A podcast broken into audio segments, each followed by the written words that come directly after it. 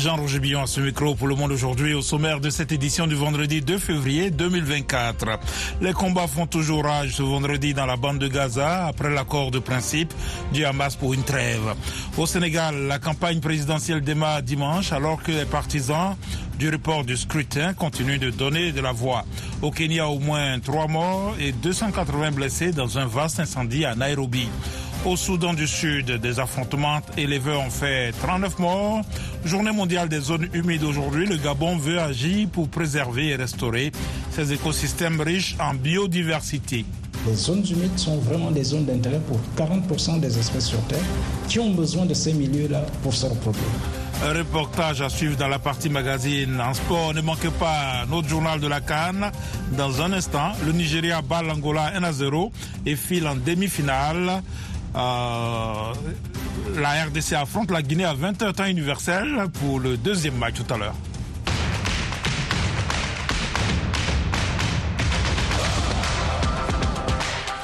Eh bien, le Nigeria, favori du premier quart de finale de la Coupe d'Afrique des Nations, n'a pas forcé son talent pour battre l'Angola 1 à 0 et se qualifie pour le dernier carré de la compétition vendredi. Ce vendredi, donc, au stade Félix Houphouët-Boigny à Abidjan, le Nigeria affrontera mercredi le vainqueur du quart de finale opposant.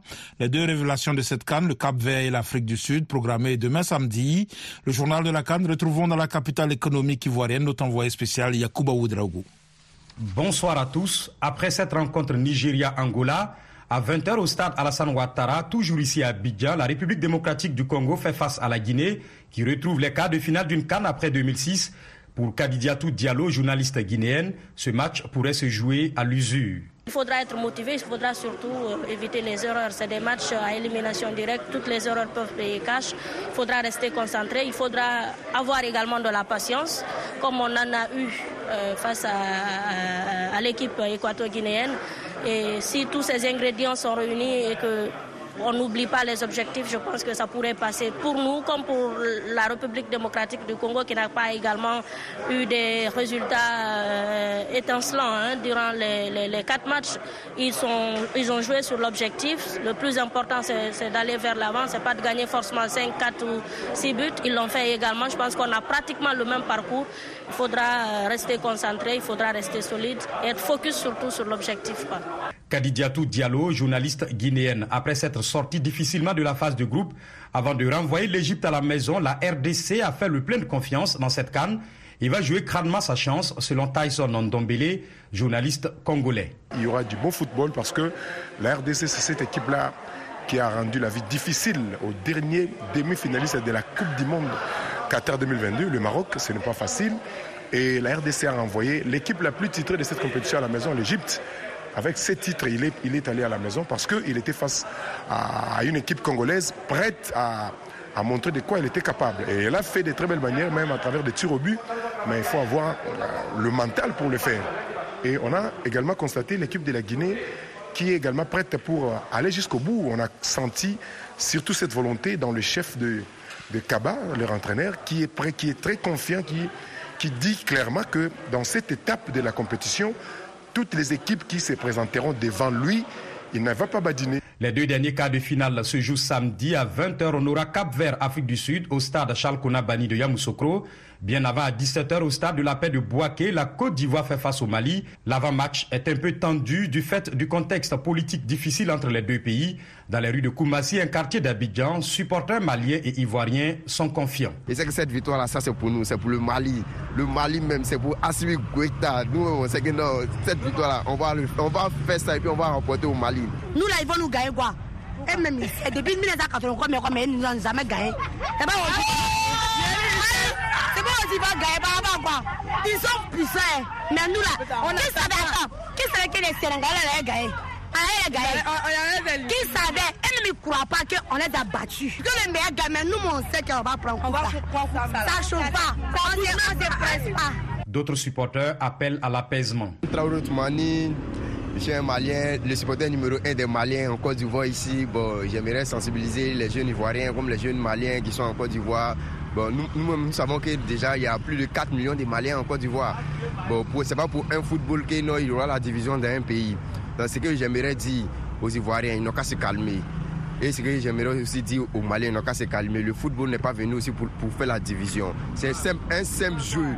Un simple jeu, on n'a pas besoin de faire la bagarre. Ah, les politiciens là, ils mangent de l'argent. Nous, on gagne rien dedans. Donc, c'est pas les politiques là, on va prendre pour mélanger dans notre football. En dehors de la Côte d'Ivoire qui a frôlé l'élimination et le Nigeria solide jusqu'ici, les pays annoncés favoris, le Sénégal champion en titre, le Cameroun, cinq fois vainqueur de la Cannes, le Maroc, l'Algérie, l'Égypte, entre autres, sont out.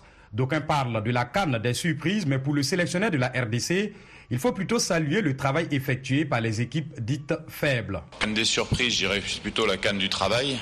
Euh, c'est-à-dire que sur les, sur les équipes qui, qui, sont, euh, qui sont en quart de finale, sincèrement, c'est tous des belles, des belles équipes. Ça travaille dans tous les pays, donc ça c'est bien, ça va tirer le football africain vers le, vers le, vers le haut. Sébastien Dessabre, sélectionneur de la RDC, c'est aussi l'avis de certains analystes. Kadidiatou Diallo, journaliste guinéenne. Je pense qu'on est arrivé à un stade de la compétition où euh, tout le monde euh, a envie d'aller jusqu'au bout.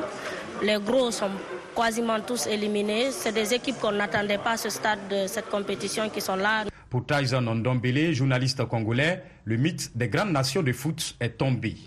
Si vous voyez les trois grands lions qui faisaient peur, déjà rentrer à la maison rien qu'à l'étape des huitièmes, ça, ça, ça, prouve à suffisance que le football africain est en train de progresser. Il n'y a plus de petites équipes, entre guillemets.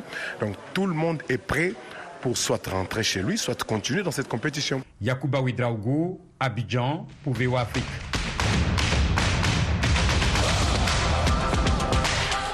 Retour à Washington pour vous présenter le reste de l'actualité en Afrique et dans le monde. Les combats meurtriers entre l'armée israélienne et le Hamas font rage dans la bande de Gaza après l'approbation initiale donnée, selon le Qatar, par le mouvement islamiste palestinien à un accord de trêve. Michel Joseph. Des raids israéliens ont visé le secteur de Kanounès dans le sud. Des milliers d'habitants fuient sous la pluie, à pied ou entassés sur des charrettes. Le ministère de la Santé du Hamas a dénombré 112 morts en 24 heures à travers la bande de Gaza. Le chef du Hamas, Ismaël Haniyeh, installé au Qatar, est toujours attendu en Égypte pour discuter d'une proposition élaborée lors d'une récente réunion à Paris entre le chef de la CIA, William Burns, et des responsables égyptiens, israéliens et qataris. La proposition porte sur trois phases, dont la première prévoit une trêve de six semaines, durant laquelle Israël devra libérer de 200 à 300 prisonniers palestiniens en échange de 35 à 40 otages et 200 à 300 camions d'aide pourront entrer chaque jour dans le territoire. Cette proposition a été approuvée par la partie israélienne, a déclaré hier le porte-parole de la diplomatie du Qatar, Majed Al-Ansari. Nous avons une première confirmation positive de la part du Hamas, a-t-il affirmé, disant espérer que dans les deux prochaines semaines, nous serons en mesure de partager de bonnes nouvelles. Le président américain Joe Biden a reçu aujourd'hui les familles des trois soldats américains tués en Jordanie dimanche. Le président démocrate a promis de répondre à l'attaque, mais il n'est pas encore passé à l'acte. Les dépouilles de William Jerome Rivers, Kennedy Ledon Sanders et Brian Alexandria Maffett ont reçu les honneurs militaires sur la base aérienne de Dover dans le Delaware. L'Iran s'abstiendra de déclencher une guerre, mais répondra fermement à toutes les tentatives d'intimidation, a déclaré aujourd'hui le président iranien Ibrahim Raisi au lendemain de l'annonce par les États-Unis de la préparation d'attaques contre des sites iraniens en Irak et en Syrie. La réponse annoncée de Washington à la mort de trois soldats américains samedi dernier en Jordanie alimente les spéculations. VOA Afrique à Washington, vous êtes à l'écoute du monde aujourd'hui. L'actualité en Afrique, le Sénégal se prépare pour la présidentielle du 25 février. 20 candidats, dont un en prison, vont se lancer à la conquête des voix des électeurs dans une élection de toutes les incertitudes. Les détails avec notre correspondant à Dakar, Wani Johnson Sambou. C'est ce samedi que démarre officiellement la campagne électorale. Mais ce n'est que dimanche que les candidats vont se lancer véritablement dans la bataille pour la succession de Macky Sall à la tête du pays. La présidentielle du 25 février mettra aux prises 20 candidats dans un climat particulièrement tendu. Des tensions alimentées entre autres par la rébellion du Parti démocratique sénégalais contre l'exclusion de son candidat Karim Wade. Et en réussissant à obtenir de l'Assemblée nationale la mise sur pied d'une commission d'enquête parlementaire contre le Conseil constitutionnel, les partisans du fils de l'ex-président Abdoulaye Wade renforcent davantage les rumeurs sur un possible report de la présidentielle. Autre fait marquant, le cas de l'opposant Bassirou Diomaye en prison depuis avril dernier. Le candidat désigné par Ousmane Sonko s'est vu refuser une demande de liberté provisoire et sera donc privé de campagne électorale. Wahani Johnson Sambou Dakar pour VOA Afrique.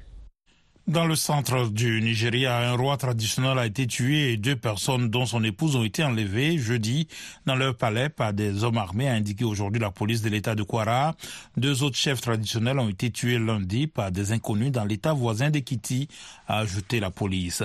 Au Kenya, au moins trois personnes sont mortes et 280 autres ont été blessées dans un vaste incendie à Nairobi.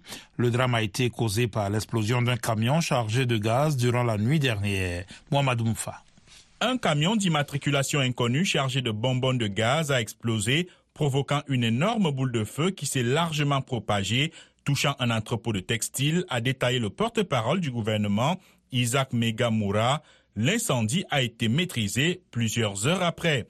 La zone sinistrée dans le quartier d'Embakassi est jonchée de plaques de tôle noircies et fumantes, vestiges des toits d'habitation ravagés par les flammes et de carcasses de voitures et camions calcinés. L'autorité de régulation de l'énergie et du pétrole du Kenya a déclaré avoir refusé à trois reprises l'an dernier des demandes d'autorisation d'installation d'une usine de stockage et de remplissage de gaz de pétrole liquéfié sur le site de l'explosion. La principale raison du rejet était le fait que les conceptions ne respectaient pas les distances de sécurité, a-t-elle souligné. Le quartier d'Embakassi, site de l'explosion, est peuplé de plus de 980 000 habitants, selon un recensement de 2019, et est situé à quelques encablures de l'aéroport international Jomo Kenyatta. Le vice-président kenyan Rigati Gachagua promet que les responsables de l'incendie répondront de leurs actes. Au Soudan du Sud, au moins 39 personnes ont été tuées et 53 blessées mercredi dans des combats entre deux groupes d'éleveurs d'États voisins d'Ilédico. Le dernier bilan fait état de 20 personnes tuées, 36 blessées et une personne toujours portée disparue parmi les éleveurs venus de l'état des lacs, a déclaré le porte-parole de la police, le major Elijah Mabor Makwak. Le ministre de l'Information de l'État voisin du Warap, William Wall Mayom-Bol, a lui indiqué que 19 morts et 17 blessés ont été recensés. La violence s'est atténuée, mais des affrontements mineurs sont rapportés dans des zones marécageuses difficiles d'accès et le nombre de victimes ne peut pas être vérifié, a ajouté le ministre de l'Information du Warap. Les affrontements pour l'accès à l'eau et au pâturage sont fréquents au Soudan du Sud, soumis à des phénomènes météorologiques extrêmes comme les sécheresses et les inondations. Ces conflits viennent s'ajouter aux violences à caractère politico-ethnique qui minent le plus jeune pays du monde. Le Parlement tanzanien a approuvé aujourd'hui trois réformes électorales décriées par l'opposition qui a appelé à des manifestations à travers le pays dans les prochaines semaines.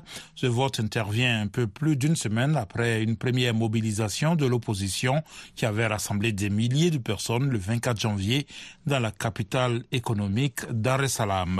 L'organisation de défense des droits humains Human Rights Watch a appelé aujourd'hui à Kinshasa à l'abandon des poursuites contre le journaliste Tanis Boujakera, dont l'arrestation semble, selon elle, de plus en plus motivée par des considérations politiques. Arrêté il y a près de cinq mois, notre confrère est jugé pour un article non signé de son nom mettant en cause les renseignements militaires dans un meurtre d'opposants, Cherubin Okende. Une nouvelle audience de son procès a eu lieu ce vendredi dans la prison de Kinshasa où il est détenu, mais n'a pas connu d'avancée significative. La prochaine audience a été fixée au 23 février. Et puis les députés éthiopiens prolongé ce vendredi l'état d'urgence en vigueur depuis août dans l'état régional de l'Amara, le deuxième le plus peuplé de l'Éthiopie. L'instauration depuis six mois de l'état euh, d'urgence en Amara n'a pas permis jusqu'ici d'étouffer la rébellion des milices Amara d'autodéfense et de rétablir l'ordre dans la, région, la Commission éthiopienne des droits humains se dit profondément inquiète de la prolongation des pouvoirs d'exception et de ses implications sur les droits humains. Vous écoutez VOA Afrique dans un instant, la page magazine de cette session d'information.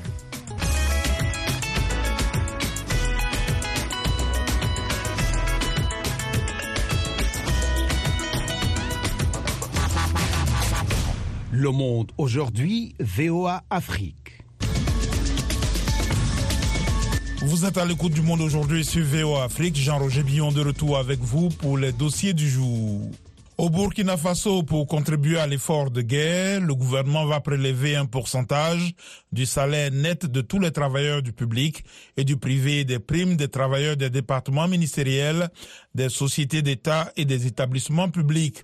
Une mesure diversement appréciée dans un contexte d'inflation et de taxation de certains produits. De la capitale burkinabé, notre correspondant Lamine Traoré. La décision a été prise en Conseil des ministres début janvier d'instituer une retenue obligatoire sur les rémunérations des agents publics et des travailleurs du secteur privé. 1% sur le salaire net des travailleurs du public comme ceux du privé et 25% sur les primes des travailleurs du public. La décision entre immédiatement en vigueur. À Ouagadougou, les réactions sont mitigées.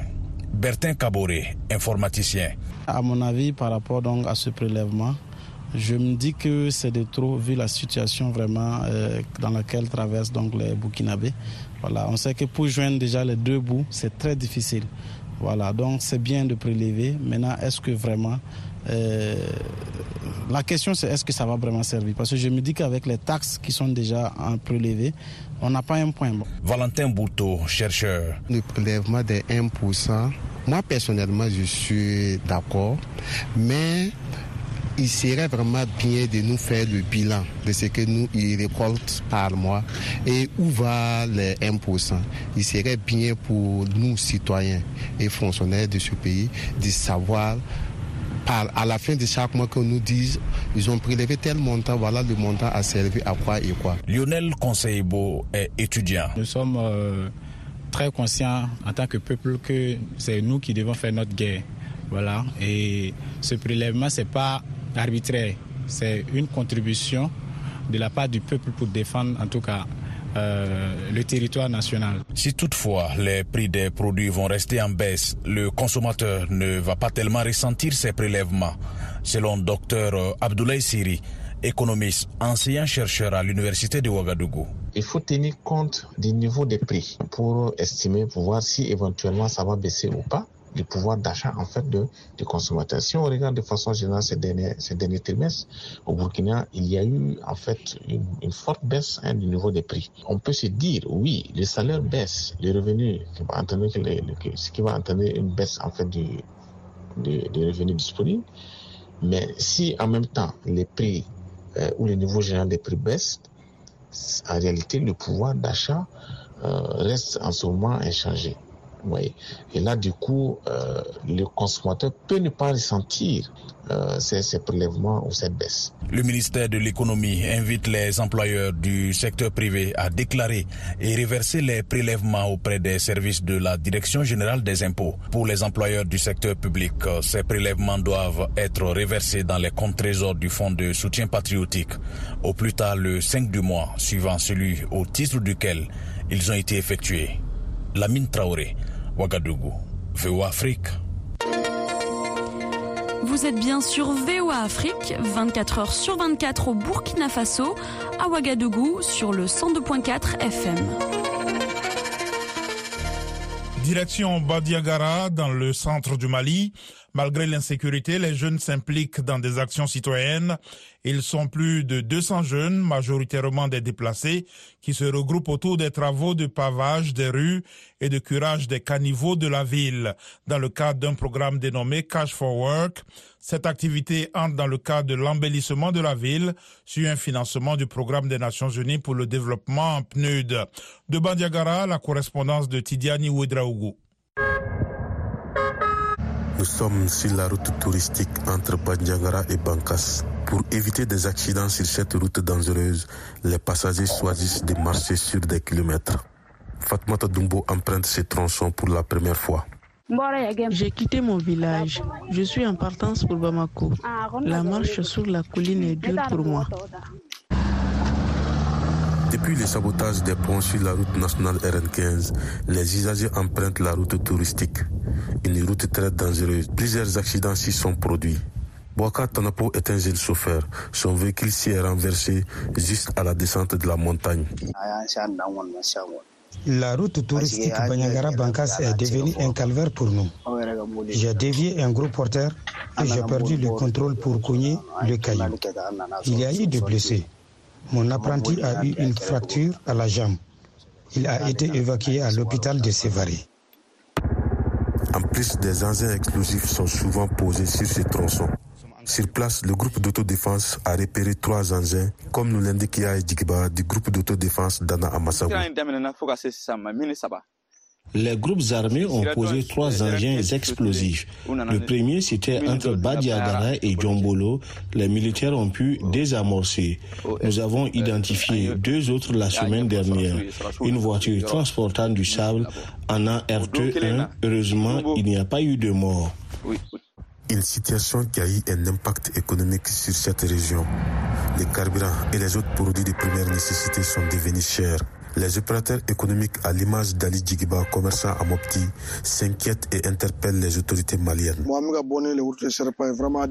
La route touristique est vraiment dangereuse. Nos activités tournent au ralenti. Il est temps que les autorités réagissent pour euh, la reprise du trafic sur la route nationale 15. Les autorités régionales de Badjangara s'activent pour la réhabilitation des ponts. Le gouverneur de Badjangara, Sid Mohamed El Béchir, a effectué une visite sur les ponts sabotés, malgré la résistance des groupes armés, comme l'attestent les échanges de tirs à l'arme haute.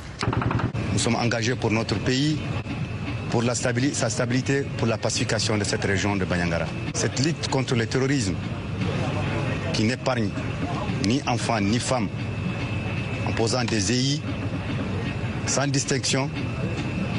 C'est une route fréquentée. Nous pouvons que les combattre. Bien avant la crise sécuritaire dans les centres du Mali, cette route était empruntée par des milliers de touristes venus de par le monde pour visiter et contempler la beauté du pays d'Ogon. Mais aujourd'hui, la route touristique est le seul moyen pour rallier Koro Bankas via Badjangara. Tidjani Wedrago sur les hauteurs de Kani Bonzon pour VOA Africa. VOA Afrique, 24 heures sur 24, à Bamako, au Mali, sur 102 FM. Comme chaque année, le 2 février marque la célébration de la journée mondiale des zones humides. La campagne 2024 met en lumière l'urgence avec laquelle l'humanité doit agir pour préserver et restaurer ces écosystèmes riches en biodiversité, du fait des activités humaines, ces zones refuges de la biodiversité sont menacées de disparition. Au Gabon, une ONG locale s'est fixée pour objectif depuis trois ans de planter près de 30 hectares de palétuviers dans les zones humides de Libreville et ses environs. Notre correspondant Ismaël Obiangze nous en dit plus. La pollution de ce bras de rivière traduit une réelle menace contre les zones humides à Libreville. Il s'agit d'un milieu autrefois nourricier mais ces réserves halieutiques disparaissent d'année en année.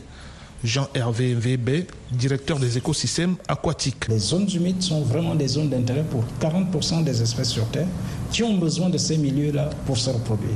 Depuis 1970, euh, on a perdu 83% de toutes les espèces inféodées associées aux zones humides. Donc on est parti de ce constat pour dire qu'il faut que le monde se lance dans une stratégie de restauration de ce qui a été dégradé. Le pays a classé neuf sites sur la liste des sites de Ramsar d'importance internationale. Mais le pari de la protection des zones humides reste ici un combat pour cette ONG locale. Depuis quelques années, Landry et ses équipes sont engagés dans un projet de reboisement de mangroves à Libreville. La mangrove est l'une des rares forêts qui séquestre le carbone par les feuilles et aussi par ses racines. Nous avons la décharge de Minoubé qui n'est pas loin d'ici. Il, a été démontré que cette mangrove permet de purifier les eaux polluées qui reviennent de la, décharge de Minoubé avant que ces eaux ne puissent atteindre l'estuaire du Como. La destruction massive de la mangrove le long du littoral de la capitale gabonaise entraîne une perte en biodiversité. C'est le cas au Cap Sérias, une bourgade du nord de Libreville, où les populations vivent de la pêche aux crustacés. Yann est pêcheur de crabes. Avant, on pêchait les crabes, même derrière la maison. Derrière la maison, tu pars, tu mettais 10, 15, 15, tu vas attraper. En moins d'une heure de temps, tes 15 qu'elles sont attrapées. Mais aujourd'hui, on ne peut plus faire ça. En dehors de la restauration des zones humides par le reboisement des palétuviers, L'ONG a aussi intégré le volet formation et accompagnement des relais communautaires dans ses activités. Loïc Etougué, membre de l'ONG Pluméréa. Nous formons sur les AGR. Ça veut dire que si la personne a une petite euh, activité, on lui montre comment gérer cette, activité. Aujourd'hui, les défenseurs de l'environnement demandent la création d'une zone protégée pour préserver le littoral et en faire un sanctuaire pour la faune et la flore locale. Les palétuviers couvrent une superficie de 35 000 hectares et Libreville a déjà perdu 70% de sa superficie de mangrove. Ismaël Obianzé pour VO Afrique, Libreville. Washington, la voix de l'Amérique, vous êtes à l'écoute du monde aujourd'hui. Retrouvez-nous aussi sur Internet, Facebook et sur votre portable. Ici aux États-Unis, le président américain Joe Biden réfléchit aux réponses à apporter à la mort de trois militaires américains en Jordanie dimanche lors d'une attaque de drone que la Maison-Blanche a attribuée à des milices soutenues par l'Iran. Cette attaque a suscité l'inquiétude de nombreux législateurs américains qui redoutent une implication militaire accrue des États-Unis au Moyen-Orient à la suite de l'attaque du Hamas contre Israël le 7 octobre dernier. Le point avec Ginny Niwa. La mort de trois militaires américains sur une base militaire en Jordanie dimanche ne restera pas sans réponse, a déclaré le secrétaire américain à la Défense, Lloyd Austin, à la presse jeudi, malgré les craintes d'une escalade des tensions régionales. So this is a dangerous moment in the Middle East. Il s'agit d'un moment dangereux au Moyen-Orient. Nous continuerons à travailler pour éviter un conflit plus large dans la région, mais nous prendrons toutes les mesures nécessaires pour défendre les États-Unis, nos intérêts et notre peuple, et nous répondrons quand nous le voudrons, où nous le voudrons et comme nous le voudrons. Des militants soutenus par l'Iran ont mené 166 attaques contre les forces américaines en Irak, en Syrie et en Jordanie depuis l'opération du Hamas contre Israël le 7 octobre. L'Iran a nié toute responsabilité dans l'attaque qui a tué trois militaires américains et affirme qu'il n'est pas dissuadé par une éventuelle réponse américaine. Le général Hussein Salami, commandant des gardiens de la Révolution, a déclaré Vous savez que nous ne laissons aucune menace sans réponse. Nous ne cherchons pas la guerre, mais nous n'avons pas peur de la guerre et nous ne la fuyons pas. Au Capitole, certains sénateurs démocrates craignent qu'une réaction des États-Unis ne provoque une escalade rapide d'un conflit militaire avant que les législateurs n'aient la possibilité d'autoriser la guerre. Il s'agit d'une escalade de la guerre au Moyen-Orient. Les États-Unis y sont de plus en plus entraînés. Il n'y a pas d'autorisation du Congrès pour la participation des États-Unis à la guerre au Moyen-Orient, donc le moment est probablement venu pour le Congrès d'entamer ces discussions. Mais les législateurs reconnaissent également la nécessité d'une réponse américaine forte. Quiconque s'en prend aux troupes et met les Américains en danger, nous ferons vraiment tout ce qui est en notre pouvoir pour défendre nos citoyens et nos troupes en particulier et leur faire savoir que cela ne sera pas toléré et qu'ils auront payé un prix très élevé pour cela. En début de semaine, le principal républicain du Sénat, Mitch McConnell, a déclaré que les politiques de l'administration Biden avaient accru la menace posée par l'Iran. Depuis trois ans, la menace de la terreur soutenue par l'Iran contre le personnel et les intérêts américains au Moyen-Orient s'est accrue. L'Iran est un hardi et pense qu'il peut utiliser ses supplétifs pour attaquer l'Amérique en toute impunité. L'administration Biden a accéléré l'érosion de la dissuasion en se montrant publiquement hésitante et en craignant une escalade. Elle envoie exactement le mauvais message à Téhéran. Les États-Unis ont répondu à des attaques précédentes contre des membres des forces armées américaines par des actions telles qu'une frappe en octobre sur un site de stockage d'armes en Syrie utilisé par des milices soutenues par l'Iran. Salut les amis, ici Roger Montou de VOA Afrique. Téléchargez et partagez l'application RM Show VOA. Vous allez pouvoir nous suivre en direct sans problème. Vous serez aussi en mesure de suivre des émissions manquées et nous appeler, participer en live en direct sur notre application RM Show VOA. Vous pouvez trouver l'application dans votre Google Play. Cherchez tout simplement RM Show VOA. Merci infiniment de rester connecté avec RM Show sur l'application Google Play RM Show VOA. Le monde aujourd'hui, c'est la fin de cette édition. Merci de l'avoir suivi. Jean-Roger Lyon à ce micro, à la mise en onde Michel Joseph. Un grand merci à la rédaction et à toute l'équipe de production. Rendez-vous sur notre site internet voafrique.com et nos pages Facebook, YouTube, la plateforme X et Instagram pour un suivi de l'actualité 24 heures sur 24. Je vous souhaite une excellente soirée